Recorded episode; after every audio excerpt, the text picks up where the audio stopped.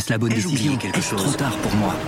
Prenez vos décisions d'investissement avec le soutien de Clarity AI. Gérez votre portefeuille tout en lui assurant une croissance durable grâce à l'association d'une IA puissante et d'une grande expérience de l'industrie. Notre technologie augmente l'efficacité des processus réglementaires, y compris ceux liés à l'article 29 de la loi énergie-climat. Réduisez les risques et atteignez vos objectifs de durabilité en vous basant sur des faits vérifiés et des méthodologies transparentes. Clarity AI, la technologie au service des décisions humaines. Rendez-vous sur clarity.ai et passez à l'action dès aujourd'hui.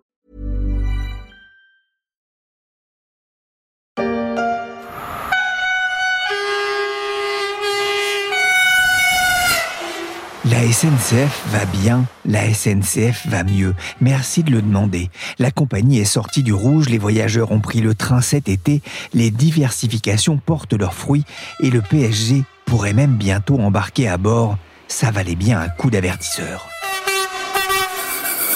Tout cela, on le doit en partie au nouveau chef de gare, Jean-Pierre Farandou. Mais si la SNCF est sur la bonne voie, il ne devra pas se tromper d'aiguillage.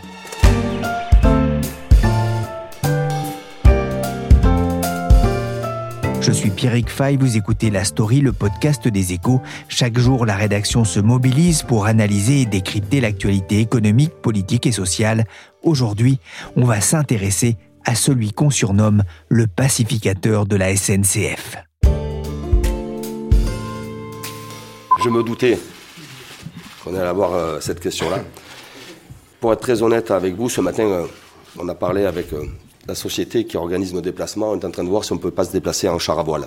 Désolé, c'était trop tentant. J'ai pas demandé au président de la Fédération internationale de pédalo s'il n'était pas déçu d'avoir été ignoré par Christophe Galtier, mais il faut saluer ici le bon coup de com' d'Alain Krakowicz, le directeur général de voyage SNCF, pour essayer de faire aimer le train au PSG, mais aussi aux autres clubs de foot français. À nous de vous faire préférer le train clamait la compagnie de chemin de fer il y a quelques années en guise de slogan, slogan qui lui est souvent revenu dans le visage comme un boomerang au problème de train, de RER ou de TER, comme ici avec Mathieu Noël sur Europe 1 en 2017. Le voyage démarrait mal quand soudain, le doux bruit annonciateur d'emmerde supérieure. Oulala, oulala. La SNCF, dont le prochain slogan devrait être à nous de vous faire préférer le covoiturage, nous annonçait la bonne nouvelle. Le train allait s'arrêter à la prochaine gare et de manière définitive suite à un bug informatique gare Montparnasse. Oui, ça pique un peu, mais ça fait moins mal que cette vidéo terrible de la colère de passagers descendant d'un train très très très en retard devant les caméras de zone interdite il y a déjà plusieurs années. Ils sont géniaux, la SNCF. Pour pas changer, c'est toujours pareil. Ça fait 24 ans que je les supporte, j'en ai ras la casquette. Faut dire à la SNCF que c'est vraiment des cons. Ah ouais, la SNCF. Ouais, c'est ça, la SNCF. La SNCF, nuls, des nuls, des nuls. Aujourd'hui, le train peu émetteur de CO2 donne plutôt envie de monter à bord. Ceux qui aiment la planète prendront le train, peut-être un prochain slogan pour la SNCF, une compagnie qui a passé un bien bel été. Bonjour Denis Finsilbert. Bonjour Pierrick. Vous êtes journaliste aux échos, vous suivez le secteur des transports. Comment s'est passé l'été pour la SNCF Finalement assez bien. En fait, c'était la première année euh, de retour à la normale, après deux ans quand même euh, très très difficiles, enfin très éprouvants. L'été s'est traduit par une hausse de 10% du trafic global sur les grandes lignes, non pas par rapport à l'an dernier, ce serait trop facile, mais par rapport à l'année 2019, donc pré-Covid et qui était le précédent record. Donc c'est un nouveau record. Tous les trains ont tourné à fond et la SNCF a peut-être même manqué un petit peu de certains trains qu'elle aurait pu remplir davantage. En juillet-août, 28 millions de voyageurs se sont pressés dans les TGV en tenant compte des lignes internationales comme le Thalys ou l'Eurostar, dont 1 million sur le seul week-end du 29 au 31 juillet, un chassé-croisé qui avait valeur de stress test pour la SNCF et ça s'est plutôt bien passé, Denis? Oui, finalement c'est bien. Il y a eu aussi beaucoup de problèmes opérationnels avec la chaleur, les trains ont un peu ralenti, les lignes ne sont pas forcément adaptées pour euh, supporter euh, des trains à 320 à l'heure. Mais finalement, ça s'est bien passé, ce qui a beaucoup aidé la SNCF avant tout. Bon, il y a le fait que beaucoup de Français sont restés en France, que les touristes sont revenus, mais surtout la hausse du pétrole, évidemment, du, des carburants automobiles, puisque les trains n'ont pas ce handicap puisqu'ils marchent à l'électricité. Et du coup, euh, beaucoup de gens ont préféré partir en vacances en train. Financièrement, la, la, compagnie a aussi retrouvé des couleurs? Financièrement, ben oui. En fait, sur les volumes, c'est très bon. En fait, il y a du plus, il y a du moins. Les volumes euh, sont très corrects. Le problème, c'est toujours la clientèle professionnelle qui continue, même en ce mois de septembre, être toujours moins 10, moins 15% en dessous de ce qu'elle devrait être si les choses étaient vraiment revenues à la normale. Voilà, on est sur un effet euh, à la fois télétravail et puis euh, montée en puissance hein, de, euh, des outils de communication à distance. Oui, c'est ça. En fait, télétravail, et puis parce qu'il y a quand même des gens qui prennent le, train tous les jours pour travailler, ça arrive, mais surtout moins de séminaires, moins de congrès, avec des plus petits formats, voilà, donc beaucoup moins de grands-messes qui vous font traverser toute la France. Et on a des raisons d'être optimiste financièrement pour la fin de l'année aussi? Pour l'instant, ça se passe bien. Enfin, la SNCF est dans les clous. Malgré le Covid, ils vont arriver quand même à atteindre l'équilibre financier qui était assigné dès la réforme de 2018. Donc pour l'instant, l'entreprise est sur les rails. La page du Covid qui avait vidé les, trains est définitivement tournée? Bah, Avoir les taux de remplissage, oui, euh, c'est ce que je disais tout à l'heure. Finalement, là, si la SNCF avait un peu plus de trains, elle pourrait les remplir euh, davantage. Pour l'instant, ce qui est bien pour eux, c'est qu'il y a un bon équilibre entre les Inouïs, les TGV classiques et les Ouigo. Les Ouigo représentent 25% de l'activité totale des TGV, donc c'est beaucoup par rapport à quelques années en arrière. Et donc, euh, la segmentation du marché se fait tout naturellement. Ah, le groupe pense tenir ses objectifs financiers fixés en 2018. Son bénéfice d'exploitation, il a déjà doublé en un an.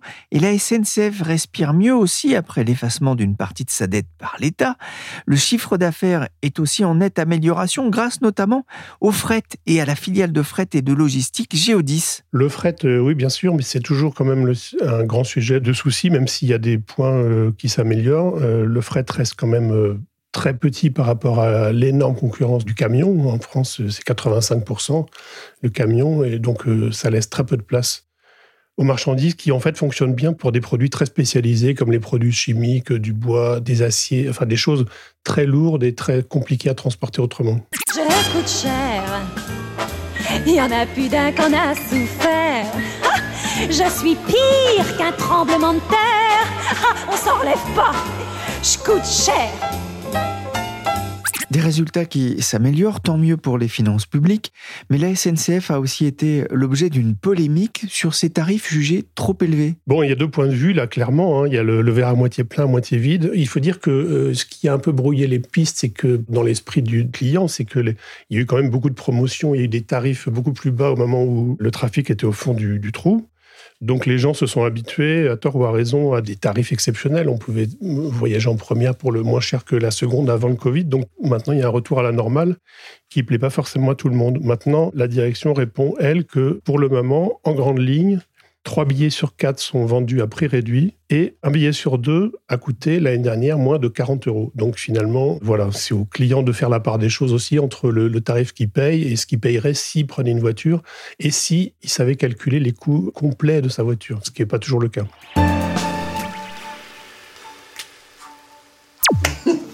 Aziz Kylian. Vous racontez la blague en premier? Non, je laisse l'honneur. Bon alors prenez de l'eau. Ok. Quel est le sport favori des racailles? Les sports hippiques? Parce qu'ils piquent ton vélo et piquent ton appartement. et voilà, Il a perdu à ce petit challenge organisé il y a quelques années par l'équipe d'humoristes du Comedy Club. Au-delà du buzz façon galactique et footballistique pour le transport en train plus vertueux pour la planète, la SNCF affiche donc des résultats économiques de bonne facture et accueille des passagers toujours plus nombreux. De quoi rendre serein le président en exercice de la SNCF, nommé il y a trois ans, juste avant la pandémie, Jean-Pierre Farandou.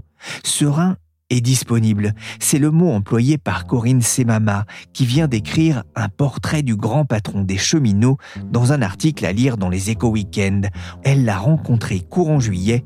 Je lui ai demandé quelle impression il lui avait fait. Il se dégage de lui euh, beaucoup d'énergie. Quand je l'ai vu le 5 juillet dernier, la veille de la grève euh, suivie sur les salaires, il se dégageait de lui de beaucoup de calme et de sérénité. Il faut dire qu'il a traversé tellement de crises depuis son arrivée, de la grève euh, très suivie et très longue sur les retraites, à la période du Covid qui a été très difficile pour lui. Donc, il connaît bien, il est aguerri. Sinon, euh, effectivement, c'est quelqu'un de très pragmatique, euh, qui vraiment a beaucoup de, de force en lui. Et il dit à tous ceux qui lui disent Oh, c'est compliqué d'être patron de la SNCF, il dit On gère Il répète souvent ça. Vous le présentez comme le pacificateur de la SNCF. Pour quelle raison? Parce que d'abord, c'est un cheminot. C'est quelqu'un qui aime les cheminots. Et en plus de ça, quand il est arrivé, il a dit Mon but est de transformer sans braquer la SNCF, sans braquer les cheminots et en s'occupant d'eux. Ouais, ça, c'est ce que vous dites. hein, C'est un cheminot dans l'âme, un, fervent du rail, un, un SNCF boy en, en quelque Ah sorte. oui, absolument. Ça fait 40 ans qu'il est à la SNCF. On lui a proposé plein de fois de changer de job, de partir de la SNCF. Mais c'est ce qu'on appelle un ferrivopathe. C'est-à-dire qu'il adore le rail, la SNCF. Il répète euh, à tout le monde que la SNCF lui a donné beaucoup de choses et qu'il veut rendre à la SNCF tout ce qu'elle lui a donné. Il a fait toute sa carrière à l'intérieur de la société ferroviaire, de chef de gare à Rodez euh, à 26 ans seulement, à patron de région du Sud-Ouest, à DG proximité. Et puis, il est devenu, euh, il a lancé le Thalys, c'est lui qui a lancé le Thalys. Et puis, il est devenu président de Keolis. Il a tout fait à la SNCF, euh, y compris même des RH. Ouais, c'est un fonctionnaire, un fils de fonctionnaire. Son père était contrôleur des douanes, sa mère institutrice. Il a fait l'école des mines. Euh, il était d'ailleurs euh, capitaine de l'équipe de rugby, c'est ce que vous Absolument. racontez. Il adore le rugby. Et quand il a choisi la SNCF en sortant des mines, ça a un peu surpris euh, tout le monde? C'est ce que m'ont dit ses condisciples. En général, quand on sortait de l'école des mines, c'était pas pour aller à la SNCF, ce qui, à l'époque, était la vieille dame du ferroviaire. Ce que m'a dit un de ses condisciples, c'était pas du tout glamour, quoi. Et Il a succédé à Guillaume Pépi, qui a passé 11 ans à la tête de la SNCF. C'était pas forcément un cadeau. Corinne, il a su aussi séduire les pouvoirs publics. Ça a été très compliqué, parce qu'il n'était pas du tout favori pour remplacer Guillaume Pépi. Et personne ne pensait à lui, personne. C'est-à-dire que on pensait en interne, il y avait plusieurs candidats, euh, dont Rachel Picard, euh, voilà.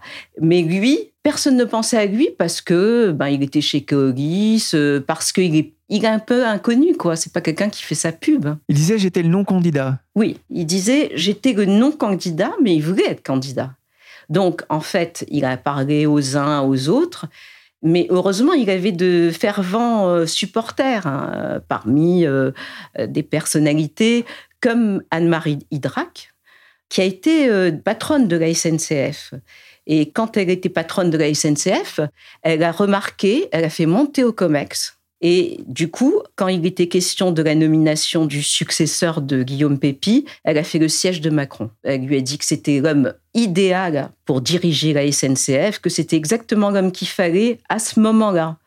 Et donc, elle, m'a dit qu'elle avait beaucoup insisté. Et puis François Bayrou a aussi euh, soufflé son nom, et comme il a l'oreille de Macron, euh, je pense que ça a dû ticter. Corinne, quelle est son image euh, parmi les cheminots? Il a une très bonne image parce que, en fait, euh, comme il dit, il a répété, parce que c'était bien de le répéter, qu'il parlait euh, cheminot première langue. Et c'est vrai, parce qu'il aime la camaraderie cheminote. C'est un ingénieur, il adore la technique, donc il est tout le temps en train de parler technique. Donc les cheminots adorent, bien sûr. Et une fois d'ailleurs, il y a une anecdote amusante. Lorsqu'il était DG de SNCF Proximité, il s'est rendu dans une petite gare près de Béziers et en voyant l'employé qui s'occupait de l'aiguillage, il a foncé sur lui pour parler euh, matériaux, euh, aiguillage, devant le maire qui était médusé, qui se demandait de quoi il parlait. Voilà, parce qu'il adore ça. Il adore le terrain aussi. Il est arrivé à un moment où la SNCF ne se portait pas très bien et où le moral était un peu dans, dans les chaussettes au, au sein de l'entreprise? Oui, parce que en fait, justement, il y avait la réforme ferroviaire et la réforme des retraites. euh, voilà. Donc, du coup, personne n'avait le moral. Guillaume Pépi, il était quand même un petit peu en, bon, en fin de course, quelque part. Il y avait rien n'allait. Et, et donc, euh, les gens étaient très déprimés. Donc, euh, il a dû euh, rebooster les uns et les autres. Quant au syndicat, c'est quelqu'un de social. Ce que m'a raconté un syndicaliste qui pouvait rester huit heures de suite dans les réunions, pas quand maintenant il est président, il peut pas, mais dans les réunions, à euh, écouter, prendre des notes pendant des heures, les doléances des uns et des autres. Et après, il répondait à chacun. Donc, ce que m'a dit euh, ce syndicaliste, c'est qu'en fait, euh, il désamorçait toutes les ambiances vindicatives et donc euh, les syndicats étaient plutôt contents de son arrivée. Il a aussi l'image d'un d'un meneur d'hommes. Oui, c'est un capitaine de rugby. C'est quelqu'un qui aime bien diriger. Qui aime bien avoir une équipe autour de lui et euh, il aime stimuler les gens, il aime les entraîner. C'est vraiment quelqu'un, euh, on n'a pas l'impression comme ça, mais dans les réunions, il arrive à rebooster tout le monde. Et vous racontez aussi dans votre portrait pour les Éco Week-ends qu'il a dû aussi manier le bâton. Il a fait le ménage parmi les cadres dirigeants avec détermination, mais avec doigté, vous a confié un proche. Il gère, il écoute, mais il peut aussi être cassant, surtout en cas de, de retard lors d'une réunion. Oui, c'est-à-dire que c'est quelqu'un de très impatient. Enfin, il m'a avoué, hein, il m'a dit qu'il était impatient. Et effectivement, quand il arrive en réunion, il veut que ça aille vite. Il aime quand ça va très vite.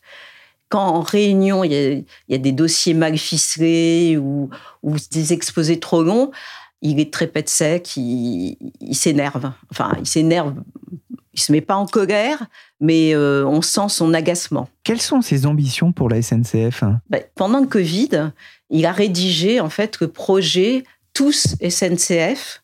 C'est un projet fédérateur sur l'avenir, les ambitions de la SNCF. Donc, en fait, ce qu'il veut faire, c'est multiplier par deux la part modale de la SNCF. C'est très ambitieux, c'est très courageux de proposer ça. Ce n'est pas sûr qu'il y parvienne, d'autant que théoriquement, il devrait faire qu'un mandat. Oui, c'est-à-dire qu'il arrive en fin de mandat, premier mandat. Hein. En 2024. Mais il faudrait beaucoup plus de temps pour essayer de développer le, la transition écologique, euh, tout ce qu'il veut faire, euh, développer le, le, rail. Quoi. Il pourrait faire un deuxième mandat ou c'est un peu trop tôt pour le non, savoir? un deuxième mandat, c'est pas possible parce qu'il a déjà 65 ans. En revanche, ça existe, hein, il pourrait être prolongé de deux ans. C'est ce que propose Louis Gallois, qui est une grande figure euh, de l'industrie de lui donner deux ans de plus pour qu'il fasse ce qu'il veut faire. Et mener à bien ce projet. Hein. Et mener à bien son projet.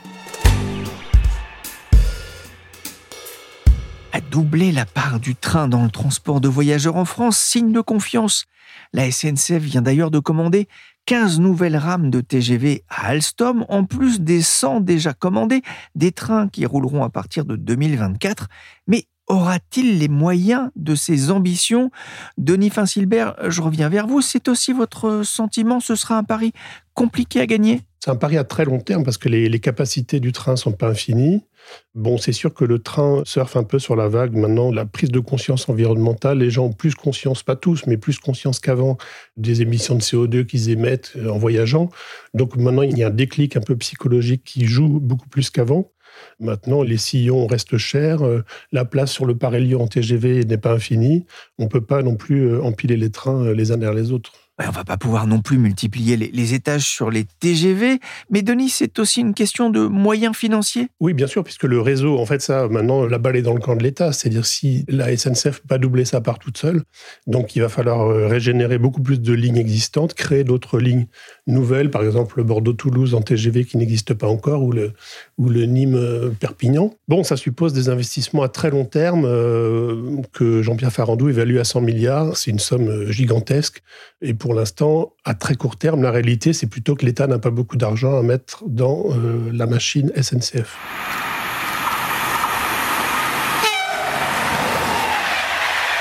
La SNCF va devoir faire préférer le train Français au détriment de la voiture, plutôt que des avions d'affaires d'ailleurs, avec un objectif doubler la part du ferroviaire, on le disait.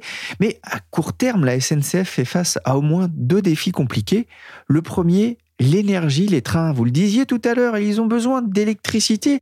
Et les gares sont aussi euh, gourmandes, hein. il faut bien les éclairer le temps d'attendre les trains. Pour la SNCF, la, facture s'annonce salée? Énorme en fait, énorme comme euh, tous les transporteurs. Pour l'année prochaine, la facture électricité devrait être euh, comprise entre 1,6 et 1,7 milliards.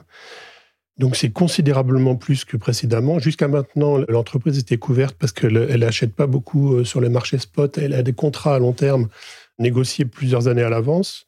Mais maintenant, plus elle avance dans le temps et plus il va falloir euh, payer l'addition un jour et il y aura forcément une répercussion sur le prix des tarifs. Et autrement dit, ça coûtera plus cher de voyager en train dans les prochains mois, mais les inquiétudes portent aussi sur les risques de manquer d'électricité cet hiver. Que prépare la SNCF alors, c'est pas exactement de manquer, c'est plutôt participer à l'effort général de sobriété. En fait, la SNCF n'a pas attendu euh, les injonctions gouvernementales pour le faire. Ça fait plusieurs années qu'ils développent beaucoup, par exemple, euh, l'éco-conduite, c'est-à-dire une manière plus souple de piloter les rames, accélérer moins fort dans les côtes, profiter plus des descentes, enfin des choses comme ça, mais c'est pas non plus une élasticité folle, c'est-à-dire que par rapport à un camion qui fait de l'éco-conduite, lui a beaucoup plus de marge sur les arrivées sur les ronds-points, les feux rouges, les freinages. En fait, la conduite d'un camion est beaucoup plus élastique que celle d'un TGV. Ah, c'est vrai que conduire un train, c'est beaucoup plus complexe qu'on ne le pense. Je m'en suis rendu compte d'ailleurs en jouant à un jeu vidéo Train Sim World 3, euh, une simulation ferroviaire très réaliste. Et je peux vous dire que c'est pas simple d'arrêter un ICE, hein, ce train à grande vitesse allemand lancé à 300 km heure. Il y a un art du freinage pour euh, ces engins qui peuvent peser plusieurs milliers de tonnes. Et sur ce simulateur, on peut créer sa compagnie ferroviaire, donc c'est presque plus simple de gérer la boîte que de la piloter. Ah, justement, alors la presse s'est posée à un moment la, la question de la suppression de certains trains compte tenu de cette facture à venir. Il n'en est pas question, Denis? Non, c'est pas ça l'idée, euh, ni d'en supprimer, ni les ralentir. Et puis, euh, si la SNCF veut commencer à prendre des parts de marché sur la route, ce serait un très mauvais signal que de commencer à fermer euh, des lignes. Denis, on va parler de ce deuxième problème. On, on parle beaucoup en cette période de rentrée scolaire du manque de chauffeurs de bus. La SNCF a-t-elle aussi les problèmes d'effectifs? Oui, un problème d'effectifs qui n'est pas considérable, mais qui est quand même un peu gênant parce que la machine se grippe. Officiellement, il manque à peu près 1% de conducteurs. Bon, 1%, c'est sur un effectif total de 12 000, donc c'est pas beaucoup. Mais il y a quand même des suppressions de trains à cause de ça, notamment sur des réseaux comme Transilien, enfin des trains du quotidien. Le problème, c'est que les, même les formateurs sont requis pour conduire les trains, donc ils n'ont pas forcément beaucoup de temps pour faire la formation. Et puis, euh, plus globalement, l'entreprise attire peut-être un peu moins qu'avant. Il y a la fin de l'embauche au statut qui euh, décourage peut-être des vocations. Voilà. Et puis, il faut un an de formation. Donc, c'est-à-dire que comme il y a eu un trou euh, pendant la crise du Covid, dont l'entreprise n'était pas forcément consciente sur l'obstacle, ce trou, maintenant, on le retrouve un an après. Merci Denis Finsilbert, journaliste en charge des transports aux échos, et merci Corinne Semama, journaliste, auteur d'un portrait de Jean-Pierre Farandou, à retrouver dans les échos week-end. La story s'est terminée pour aujourd'hui. Cet épisode a été réalisé par Willy Gann, chargé de production et d'édition Michel Varnet. Vous pouvez retrouver le podcast des échos sur toutes les applications de téléchargement et de streaming de podcasts. N'hésitez pas à partager vos épisodes préférés.